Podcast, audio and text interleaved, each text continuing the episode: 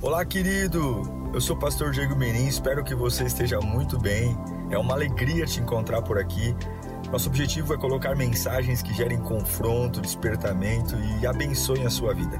Em instantes você vai ouvir um sermão e eu espero de verdade que Deus fale com você. Se você puder também me siga nas minhas redes sociais, sempre estamos colocando conteúdos que gerem confronto e inspiração. Eu desejo um bom sermão para você e que Deus te abençoe sempre.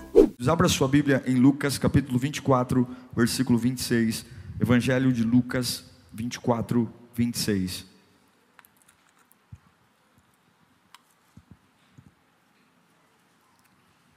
O tema do meu sermão é Isso ninguém te contou.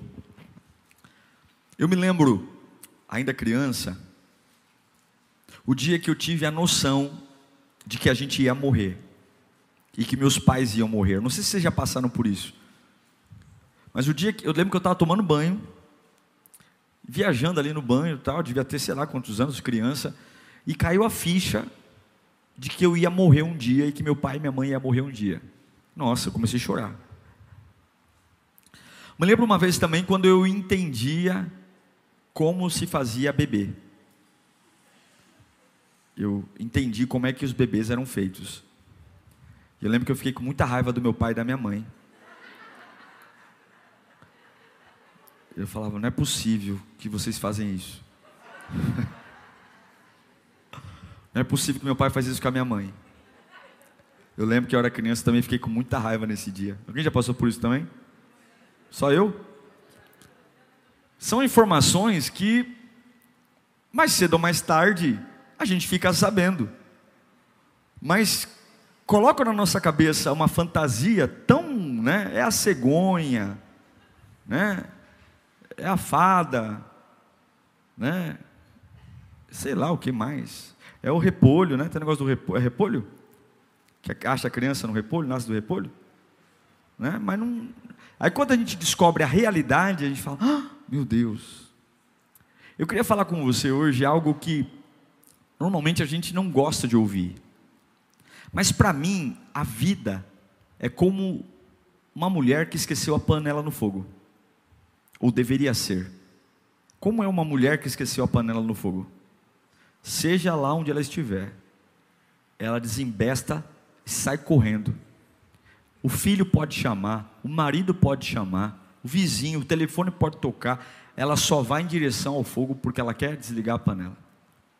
Se nós tivéssemos a cabeça ou pensássemos como uma mulher que acabou de se ligar, que esqueceu uma panela no fogo, a gente teria tantas conversas paralisadas, tantas pessoas ignoradas, porque simplesmente ter a panela no fogo não me dá tempo para falar sobre mais nada, ou ir para mais nenhum outro lugar. Eu queria falar com você hoje sobre isso ninguém te contou. Vamos lá então, Evangelho de Lucas, capítulo 24, versículo 26, diz assim: Não devia o Cristo sofrer estas coisas para entrar na sua glória? Eu vou ler novamente. Não devia o Cristo sofrer estas coisas para entrar na sua glória? Apenas esse texto. Senhor, fala conosco nesta noite. Muito obrigado porque tua presença está aqui. Muito obrigado porque temos irmãos espalhados pelos quatro cantos desse país, irmãos fora do país também. Muito obrigado por aqueles que estão aqui na igreja, seja aqui dentro, no hall, aí na esquina, na tenda, pessoas que vieram do direto do seu trabalho, depois de um dia corrido, mas estão aqui para te ouvir. Quantos outros estão aí, meu Deus, ansiosos para ouvir tua voz, voz que trata nosso coração que acalenta nossa alma. Fala conosco, Pai, nesta noite, em nome de Jesus. Amém. Amém. Todo mundo sabe que vencer ou ter uma vida que vale a pena não é uma tarefa fácil. Tem muitas coisas no reino de Deus que não depende da gente. É Deus que faz por exemplo, a transformação do nosso coração. Qual é o homem que consegue transformar seu próprio coração? Ninguém. Qual é o ser humano que consegue ver as suas culpas sendo tiradas e receber liberdade? Ninguém. É obra do Espírito Santo. Qual é o ser humano que consegue ter força diária para suportar absolutamente tudo? Ninguém. Se não for o Espírito Santo, a gente não aguenta. Mas tem coisas que dependem de nós. Tem coisas que não não é fruto de sorte do Espírito Santo, mas tem coisas que é fruto de uma escolha diária. E eu percebo que se o próprio Cristo, como diz Lucas 24, 26, para entrar na sua glória, convinha, ou seja, precisou que ele padecesse, quem dirá nós?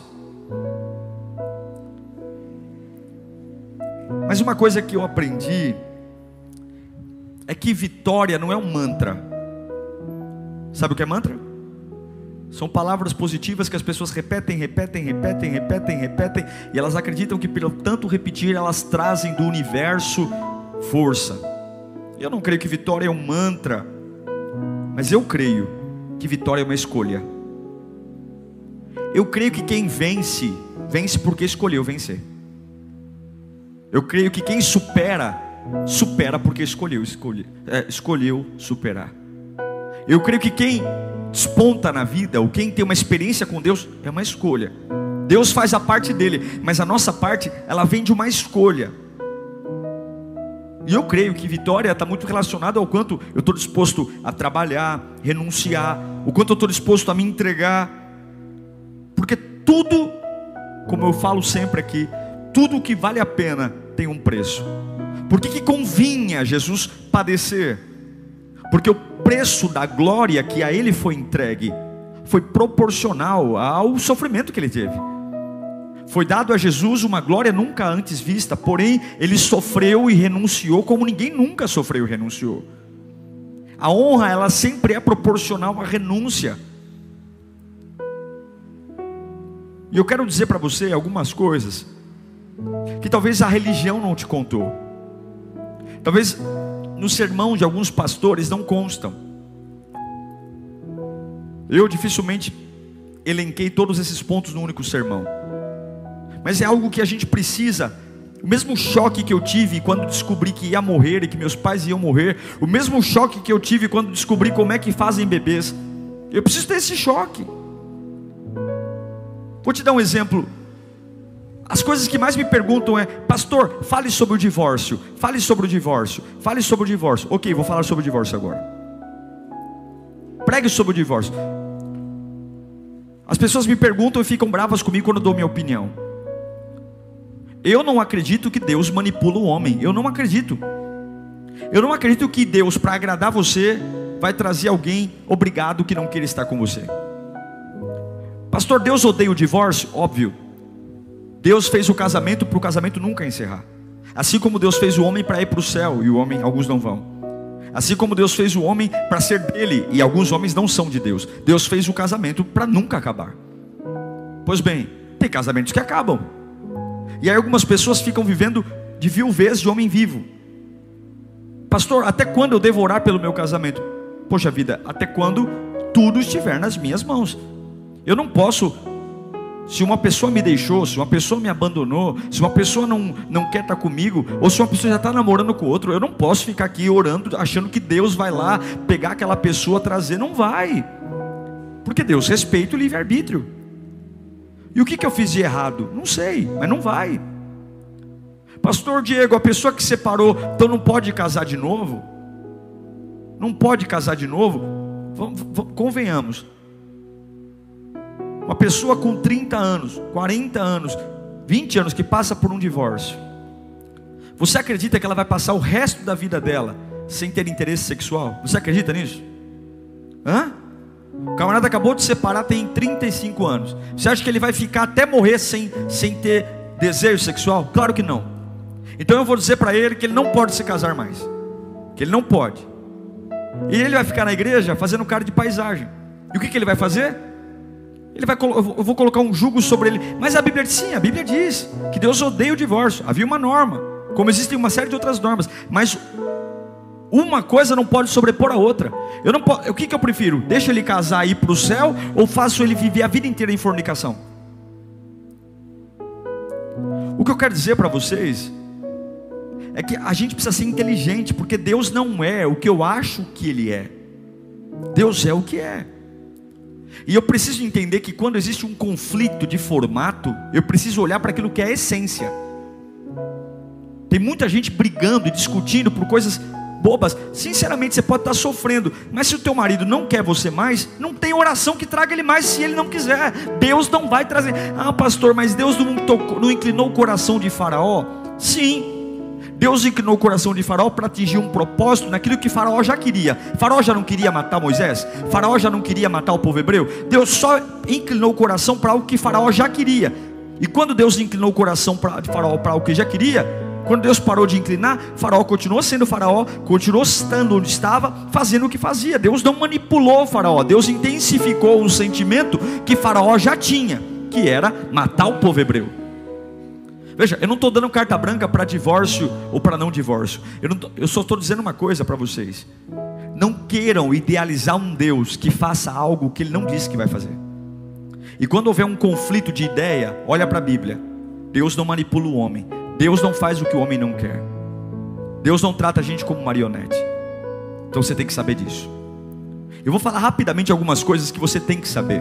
Você que está em casa. Para que o diabo não te engane, para que você não, para você acorde. A primeira coisa que eu quero que você entenda: vida cristã. Primeira coisa, quem quiser anotar, anote isso. Você precisa se preparar para lutas. Pastor, tem que se preparar para lutas. Pastor, tem, não. Antes de você se preparar para adorar, orar, você tem que se preparar para lutas. Porque se existe vitória, é porque existe uma luta. Se existe um, um vencedor, é porque existe um perdedor. Se existe um campeão, é porque existe um derrotado. Ninguém compete sozinho, ninguém ganha sozinho. Ninguém corre e chega no pódio sozinho. Se eu estou num pódio, é porque eu deixei alguém para trás. E vida cristã é luta é luta contra as minhas limitações, é luta contra a maldade dos outros, é luta contra a concorrência, é luta que é moleza. Vai para a gelatina, vai para o pudim, quer moleza? Vai para a sopa de minhoca. Reino de Deus é luta. É por isso que eu não consigo conceber pessoas que estão entrando no reino de Deus e o tempo inteiro estão em crise com suas lutas. Eu sinto em te dizer, lutas te acompanharão a vida inteira porque o lugar para onde você está indo é um lugar valioso. A presença de Deus é um lugar importante. Que eu saiba, lugares valiosos são desejados por muitos, lugares importantes são desejados para muitos. Uma vida mequetrefe ninguém quer, uma vida, uma vida vazia ninguém quer. Agora, uma vida relevante, uma vida que cumpre o propósito, uma vida que encanta, uma vida que inspira, uma vida que é solidificada não pelo que está na terra, mas pelo que está no alto. É uma vida que é vitraça, é uma vida que todo mundo olha, todo mundo vê. Então, prepare-se para lutas. Prepare-se para lutas. Prepare-se. Prepare sua fé para lutas. Prepare sua fé para lutas. Segunda coisa que muita gente não te diz. Vida cristã tem tudo a ver com preparar-se para lutas. Segunda coisa. Prepare para correr riscos.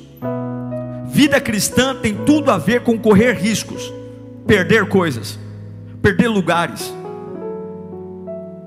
Quando Davi vai enfrentar Golias, ele correu risco de vida. Golias era um, um lutador experiente, temido em todo o Oriente. Davi era um pastor de ovelhas. Ele pega uma funda, pedrinhas e vai enfrentar Golias. Aí você fala, ah, mas Deus estava com ele. Mas você não vê, antes dele derrubar Golias, Deus falando que estaria com ele. Eu não encontro um versículo na Bíblia Deus indo até Davi para motivá-lo, dizendo: Ei, vai lá que eu estou contigo. Ei, vai lá que eu vou te usar. Ei, vai lá que eu vou usar suas pedrinhas.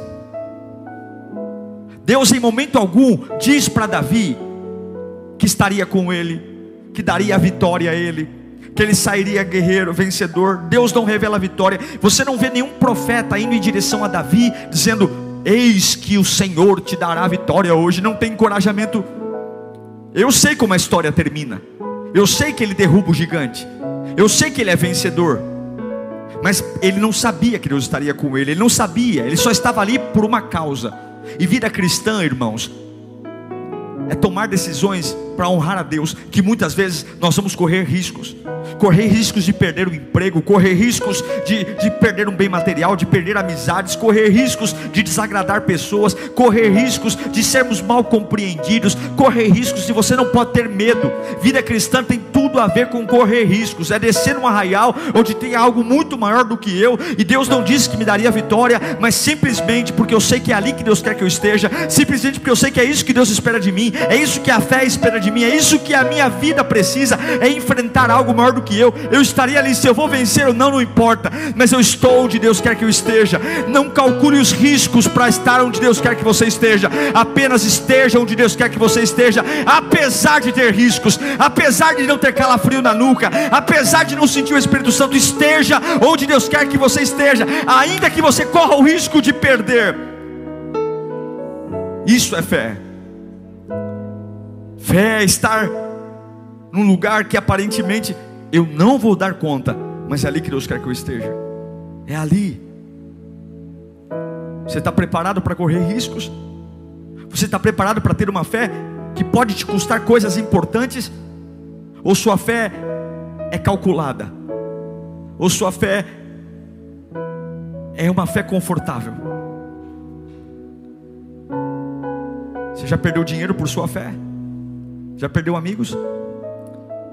Já foi mandado embora? Isso ninguém te conta. Mas uma fé verdadeira, uma pessoa que tem uma fé verdadeira, ela corre riscos. Sabe o que ninguém mais te conta também? É que uma fé verdadeira leva tempo. Quando eu quero ter uma vida com Deus relevante, isso leva tempo essa urgência que é pregada hoje, essa rapidez de milagres, essa pressa de pessoas que ficaram 40 anos servindo o diabo e agora, porque estão dois cultos na igreja, acham que já estão quase semideuses. Leva tempo. Jesus se preparou 30 anos para exercer três anos de ministério. Ele se preparou 30 anos, três décadas, para exercer três anos de ministério. Davi é ungido rei. E depois de ser ungido rei, ele passa muitos anos, quase 15 anos, fugindo de Saul, mesmo com unção na cabeça, porque uma fé relevante, um processo de Deus leva tempo.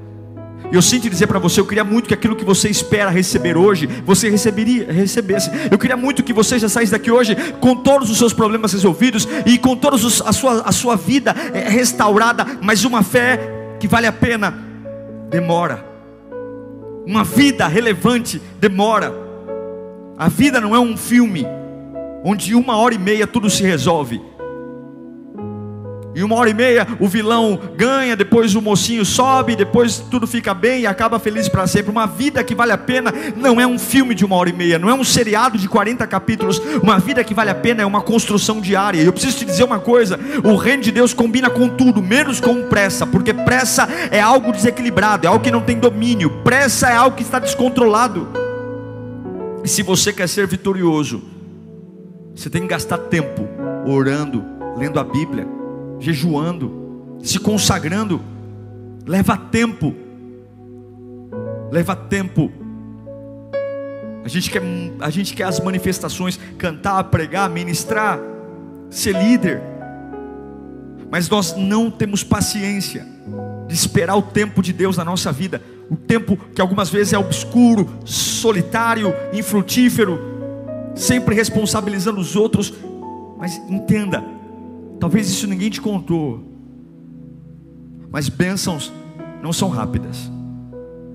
Você está preparado para gastar tempo com Deus, ainda assim, sem ser abençoado no, na tua esfera, naquilo que você espera? Talvez ninguém te contou isso, mas eu quero te contar. Vida cristã leva tempo. Não acho que porque você acabou de batizar, não acho que porque você acabou de cear, que você já é. Não, leva tempo. Vida cristã leva tempo.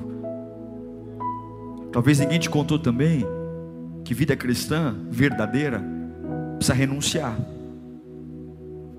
Sem renúncia você não tem vida cristã. Você tem que abrir mão. Que, que é renúncia? Renúncia tem a ver com aquilo que é prioridade para mim. É a mulher que esqueceu a panela no fogo. Mas Maria, não posso agora. Mas Maria, não posso. Mãe, agora não posso, menino. Ou agora não dá. Eu, não, eu tenho que falar, eu tenho que desligar a panela no fogo. Mais tarde, mais tarde. Agora não consigo. Mas ó, o telefone está tocando. Alguém atende para mim. Mas o WhatsApp e a campainha. Agora eu não posso. É a panela no fogo. É renúncia.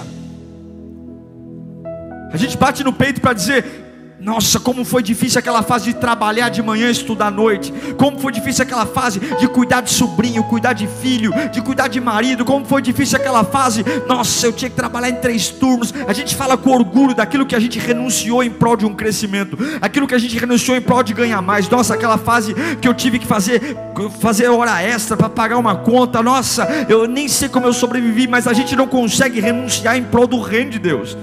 Porque parece que o reino de Deus é terapia, ou é um consultório de psicologia que eu vou uma vez por semana. O reino de Deus não acaba, ou ele vai comigo, ou eu não vivo ele. A gente precisa renunciar. A gente precisa renunciar. Qual é o preço que a minha família paga pelo reino de Deus? Qual é o preço que eu pago pelo reino de Deus? Qual é o preço que eu pago? A Bíblia diz que a glória que foi colocada sobre Jesus foi fruto de um preço que ele pagou. Qual é o preço? Qual é o preço que eu pago? Mas pastor, é difícil. Sim, é por isso que é, que é importante, porque é difícil. Qual é o preço que eu pago para dizer não ao pecado? Para dizer para alguns lugares: eu não vou nesse lugar, eu não vou beber essa bebida, eu não vou falar essa conversa, eu não vou ter. Você sabe que algumas vezes a fé ela é obtida muito mais rápido antes de levantar as mãos. Talvez é abrir o celular, ir na agenda, ver alguns contatos aqui, fazer assim, ó, passar o dedo para o lado esquerdo. Sua fé vai aumentar muito mais rápido. Vou te dizer uma coisa: Primeiro você pensa, depois você sente. Quando você fica ali, ó, no feed do Instagram, no feed do Facebook, algumas coisas aparentemente você está vendo e não estão fazendo nada com você. Porque primeiro você pensa, depois você sente. Quando você para de rolar o feed, de ver gente que não deveria, de ver coisas que não deveria, quando você desliga o celular, você começa a sentir tudo o que viu e pensou. Você tem que aprender a renunciar. Você tem que aprender que tem coisas que não dá mais. Você tem que aprender que grandes libertações virão de grandes renúncias. Você tem que aprender que tem coisas que se você não se privar e não renunciar, em Filipenses capítulo 2, versículo 5, Paulo vai dizer: de sorte que age em vós, seja a atitude de vocês a mesma atitude de Jesus. Qual foi a atitude de Jesus? Qual foi? Que, embora sendo Deus, não considerou-se igual a Deus, era algo que devia apegar-se. Mas o que ele fez? Esvaziou a si mesmo, vivendo, vivendo a ser servo, tornando-se semelhante aos homens. É assim que Jesus fez, e sendo encontrado de, em forma humana, humilhou-se a si mesmo e foi obediente até a morte morte de cruz. Essa foi a renúncia. Quer ver a recompensa da renúncia? Filipenses 2,9. E por isso Deus o exaltou, mais a mais alta posição lhe deu, o nome que está acima de todo nome para que ao nome de Jesus se dobre todo o joelho no céu, na terra e debaixo da terra, e toda língua confesse que Jesus Cristo é o Senhor, para a glória do Pai para que Jesus tivesse um nome acima de todo nome, ele teve que abrir mão, renunciar como ninguém renunciou. Eu não sei se já te contaram isso, mas essa vida cristã que você quer ter, essa força que você quer ter, esses dons que você quer ter, essa interpretação bíblica que você quer ter, meu irmão, a faculdade não vai te ensinar. Não adianta você querer fazer teologia, não adianta você querer fazer é, curso especial, não adianta você querer é, seguir pensadores. Não adianta você querer ficar, ah, eu quero ser igual o pastor, eu quero ser igual fulano, eu quero ser igual o líder, eu quero ser. Você precisa entender qual é o nível de renúncia que eu preciso ter. Eu quero ser um empresário. As pessoas só são, só são acostumadas a olhar para os troféus. Não se interesse pelo troféu de ninguém, se interesse pela cicatriz, porque o troféu sempre está relacionado à cicatriz. O troféu sempre está relacionado ao preço, é o preço que se paga. A família que você quer há uma renúncia para ela, ao, ao equilíbrio emocional que você quer há uma renúncia. A pergunta que eu faço é: o quanto eu estou renunciando para ter o que eu quero, se eu não renuncio nada, se minha vida é tranquila, se eu não pago o preço, se eu não incomodo ninguém, simplesmente eu estou lutando por nada, estou me dirigindo a nada, porque vida cristã que vale a pena tem renúncia, tem renúncia, durmo menos, oro mais, leio mais a Bíblia, passo mais dificuldades do aspecto de renúncia de tempo, abro mão do conforto, abro mão da Netflix, vou gastar meu tempo em oração, vou gastar meu tempo em jejum, vou gastar meu tempo em adoração, vou trocar minhas amizades, vou ser radical com a minha internet, vou me organizar, vou pagar um preço, e eu duvido um homem e uma mulher que renuncia, não ter o poder de Deus exalando na vida dele. Eu duvido um homem e uma mulher que organiza a vida para dizer: eu vou perder, eu vou tirar tudo que me enfraquece, tudo que me enfraquece, e vou focar no Espírito Santo, vou focar na palavra. Meu irmão, pode segurar em um ano, dois anos, você está voando, tendo revelação espiritual, vendo a Bíblia como ninguém vê, falando o que ninguém fala, porque o meu Deus é galardoador daqueles que o buscam. O meu Deus, ele recompensa. E não há nenhum patrão maior do que ele, não há ninguém que faça mais do que ele. Qual é o nível da renúncia? Não sei se alguém não te disse isso, mas eu vou te dizer. Quinto, vida cristã também precisa de determinação. Determinação é aquele que decide ficar firme. Jesus nunca negociou o que tinha que fazer. O diabo apareceu, Jesus não negociou. Os discípulos ficaram mimizando, uns queriam, outros não queriam. Jesus não renunciou o que queria fazer. Ah, o Pedro cortou a orelha do soldado, o Pedro negou, Jesus continuou firme. Veio o sofrimento. Jesus soou gotas de sangue. Foi humilhado, preso, injustiçado. Ele não negociou o propósito, ele permaneceu. A família, os amigos de Jesus o abandonaram. Os irmãos de Jesus eram umas pestes. Vai estudar a história dos irmãos de Jesus. Não parou o propósito. Pessoas estranhas, ingratidão, pessoas que ele curou e não vieram agradecer. Você não vai ver Jesus parando em pessoas você vai ver Jesus sempre determinado a cumprir um propósito. Fé cristã é uma fé que tem propósito, é uma fé que não para. Sexto, não sei se alguém já te disse isso, mas eu vou te dizer: fé cristã tem tudo a ver com sofrimento, tudo a ver. É o versículo que li para você no começo. Convinha que o Filho de Deus sofresse, para que entrasse na glória. Eu quero dizer sim, você pode ficar doente ainda servindo a Deus. Sim, você pode ficar desempregado servindo a Deus. Isso não é pecado. Ai, pastor, a gente tem que começar a entender que o fato de eu estar servindo a Deus, estar sofrendo, não significa que tem alguma coisa errada. Na nossa cabeça, se eu estou sofrendo, é porque eu dei brecha. Se eu estou sofrendo, é porque eu estou em pecado. Se eu estou sofrendo, é porque alguém. Não. Eu posso estar fazendo tudo certo orando, dizimando, servindo a Deus. Eu posso estar fazendo tudo certo e ainda assim Deus permitir uma fase de sofrimento. Não demonize o sofrimento. O sofrimento faz parte do DNA de um cristão. Eu posso servir a Deus e ainda assim ter fase de tristeza, fase de abandono, fase de abatimento, e está tudo normal. Medo, insegurança. Paulo vai dizer, um dos maiores apóstolos do Novo Testamento, em 2 Coríntios 1,8, Olha a expressão de Paulo. Irmãos, não queremos que vocês, eh, que vocês desconheçam as tribulações que sofremos na província da Ásia. Olha o que ele vai falar da tribulação que ele passou, as quais foram muito além da nossa e a ponto de perdermos a esperança da própria vida. O camarada está servindo a Deus. 2 Coríntios 7, 5 e 6. Pois quando chegamos à Macedônia, não tivemos nenhum descanso, mas fomos atribulados de toda forma, conflitos externos e temores internos. Deus, porém, que consola os abatidos, consolou-nos com a chegada de Tito. O sofrimento é importante, porque graças ao sofrimento, Deus trabalha a nossa humildade, Deus trabalha o nosso coração. E todo o caráter precisa ser tratado no sofrimento. E a última coisa que eu queria te dizer, que talvez ninguém nunca te disse: uma fé cristã, além de sofrer, também passa por derrotas. Pastor Diego, eu saí da minha casa nessa quinta-feira para ouvir isso. É, foi assim que eu ouvi quando descobri como faziam bebês. Foi assim que eu senti quando descobri que eu ia morrer, meu pai e minha mãe iam morrer. Uma fé cristã também passa por derrotas. Eu quero dizer para você que você não vai ganhar sempre.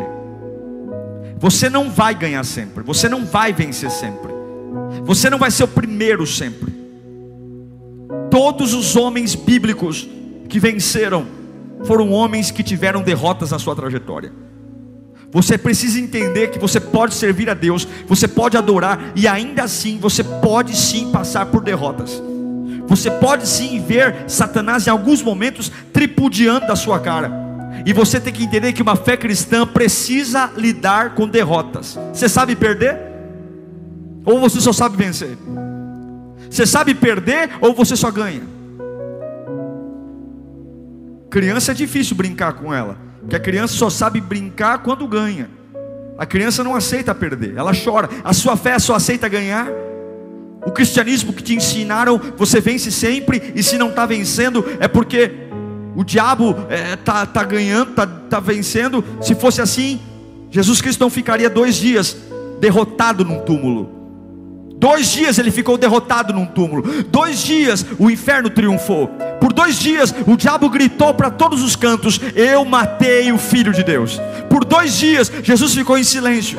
Mas no terceiro dia, aquele que suporta a perda, a derrota, mas permanece fiel a Cristo, sempre ressuscita, sempre ressuscita. E eu quero dizer a vocês: se a sua fé aprender a suportar derrotas, suportar algumas vergonhas, suportar perseguições, nunca termina na morte, sempre termina na ressurreição. E eu quero liberar essa palavra em nome de Jesus. Levante-se e creia nisso. Já passei por derrotas ministeriais pessoais. A dureza da derrota é que você se sente a pior pessoa do mundo. Mas a bênção da derrota é que ela derruba o nosso nariz empinado, ela derruba o nosso orgulho. A gente começa, depois de uma derrota, reconhecer o nosso limite. O sucesso não ensina nada, mas depois de uma derrota a gente fala: é, realmente eu sou um fraco mesmo. Nossa, realmente eu sou um imprudente. Nossa, como eu sou inocente. Depois de uma derrota a gente começa a olhar para dentro de nós e dizer: puxa vida, como eu sou uma pessoa que não me preocupo com nada.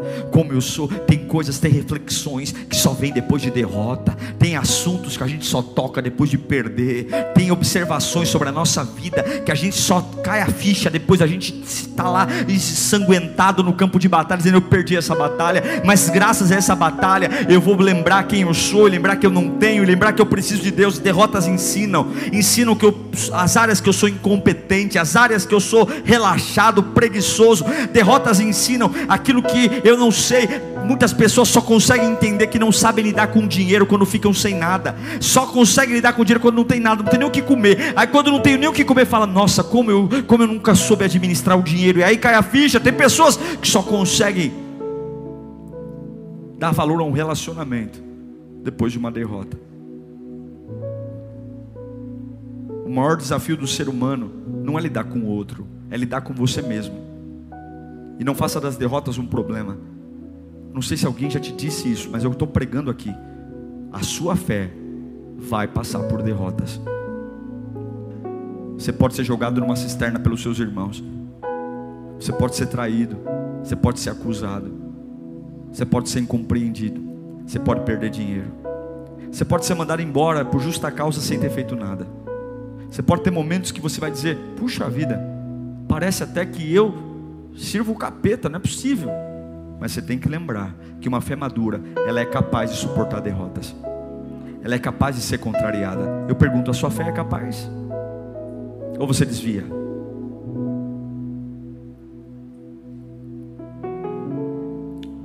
Mas a maior vitória que a gente pode ter já foi conquistada pelo preço mais alto ser pago foi a salvação. Quando Jesus diz na cruz, está consumado, Ele está dizendo apenas suporte. Quero relembrá-lo de tudo que eu disse aqui a você, rapidamente.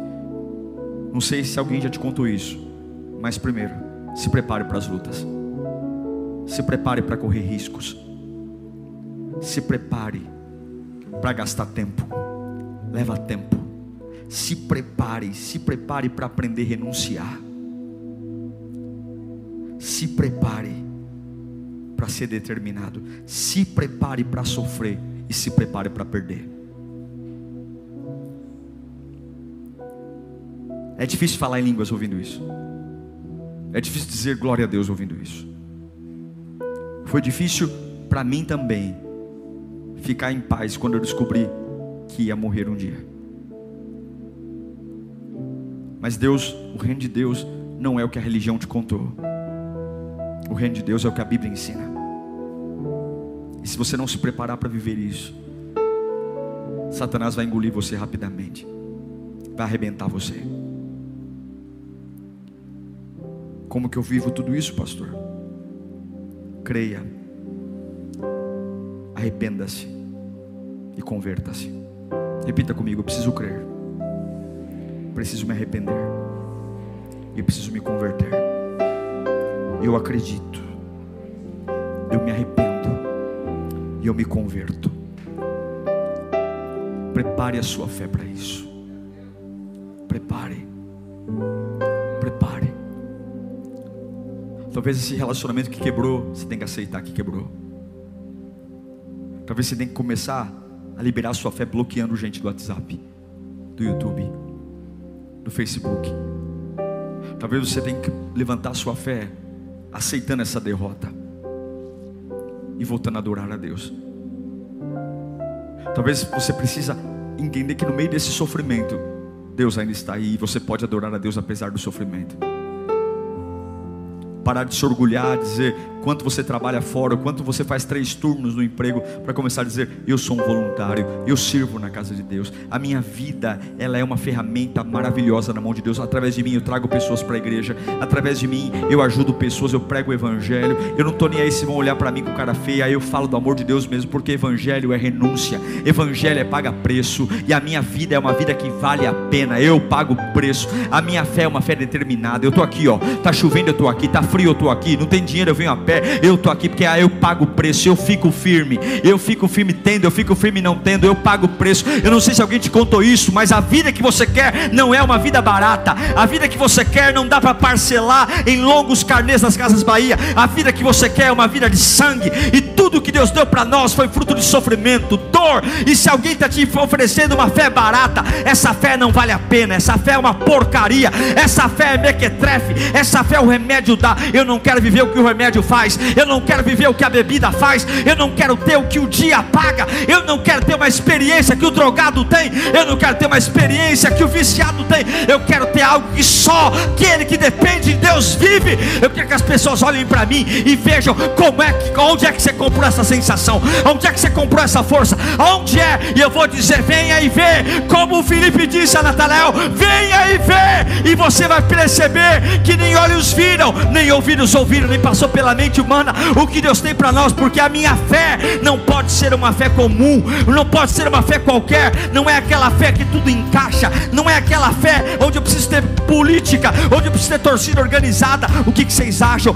Ninguém tem que achar nada, eu sei o que a Bíblia diz, e eu vou contra a minha mãe, eu vou contra o meu pai, pastor, eu vou desonrar pai e mãe, vou, porque em primeiro lugar tem que estar o meu Deus, eu não tenho ninguém acima dele, eu amo minha mãe se ela amar Deus, se ela não amar Deus, eu a respeito, mas não a sigo, porque eu vou seguir o meu Deus, eu vou seguir o meu Deus, eu vou seguir o meu... ninguém é maior do que o meu Deus, ninguém é maior do meu Deus. Se a minha mulher falar para mim entre eu e Deus, eu vou dizer para ela: pega tuas trouxas e vai embora, porque entre eu e meu Deus ninguém está no lugar. Está na hora de você colocar a tua fé no lugar certo. Está na hora de você começar a entender como é que a roda gira, para parar de ter esse mundo imaginário, esse mundo de Bob, onde você fica montando casinha. Não tem casinha de boneca, é batalha, é o diabo de um lado tentando te matar, colocando mentira toda hora na tua cabeça, levantando um endemoniado, levantando pessoas, criticando, é na televisão, é na internet, é essa fé, água com açúcar, essa fé que não leva para lugar algum, e do outro lado a Bíblia, que está sendo desprezada por muitos, para ficar ouvindo teoria positivista. Oh, prepare a tua fé para viver o que ninguém nunca viveu, e você receberá o que ninguém nunca recebeu.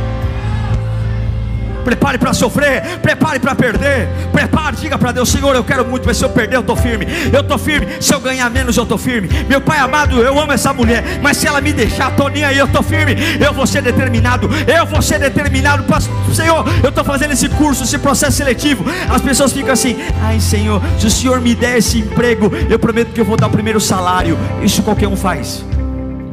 Diga, Senhor, se o Senhor não me der esse emprego que eu tanto preciso, eu vou te adorar mais ainda, eu vou te servir mais ainda. Senhor, se o Senhor não abrir essa porta, eu já quero te dizer que eu não preciso dessa porta aberta para te adorar. Apesar dessa porta ser muito importante para mim, eu já quero dizer para o universo, para os anjos, para o demônio, para o capeta, que se a porta não abrir, eu estou na quinta-feira Be Power, eu estou no domingo, porque é o Senhor que me sustenta é entrar na UTI e ver minha mãe no aparelho, dizer: Senhor, eu vou orar aqui pela minha mãe, eu vou orar, mas Senhor, se o Senhor levantar minha mãe dessa maca, eu prometo, para de prometer em cima de milagre, para de prometer em cima de vitória. Olha para tua mãe entubada e diga: Senhor, eu quero te dizer que o Senhor não curar ela, eu continuo te amando, eu continuo te servindo, eu continuo sendo fiel a ti.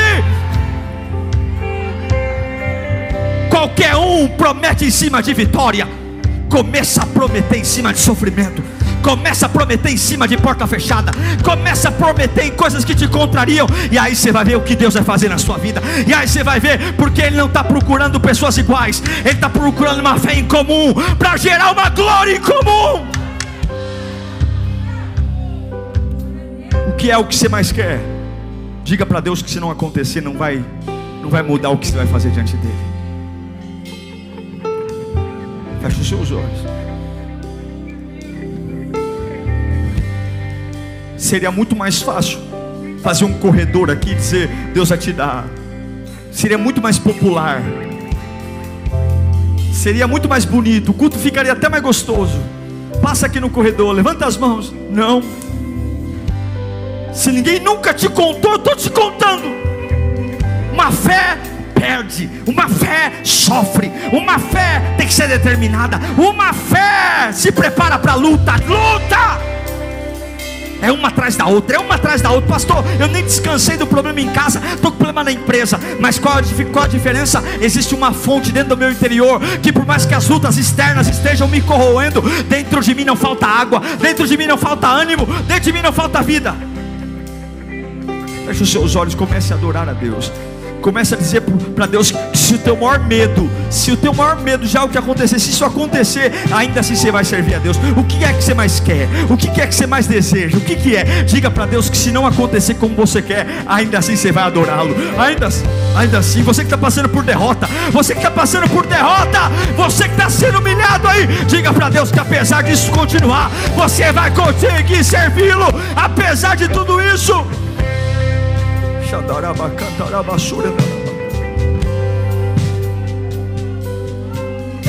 Repita comigo, Senhor Jesus. Você que está em casa, repita para mim, Senhor Jesus. Ninguém nunca me contou, mas o Senhor me fala hoje. Eu me preparo para vencer, meu Deus.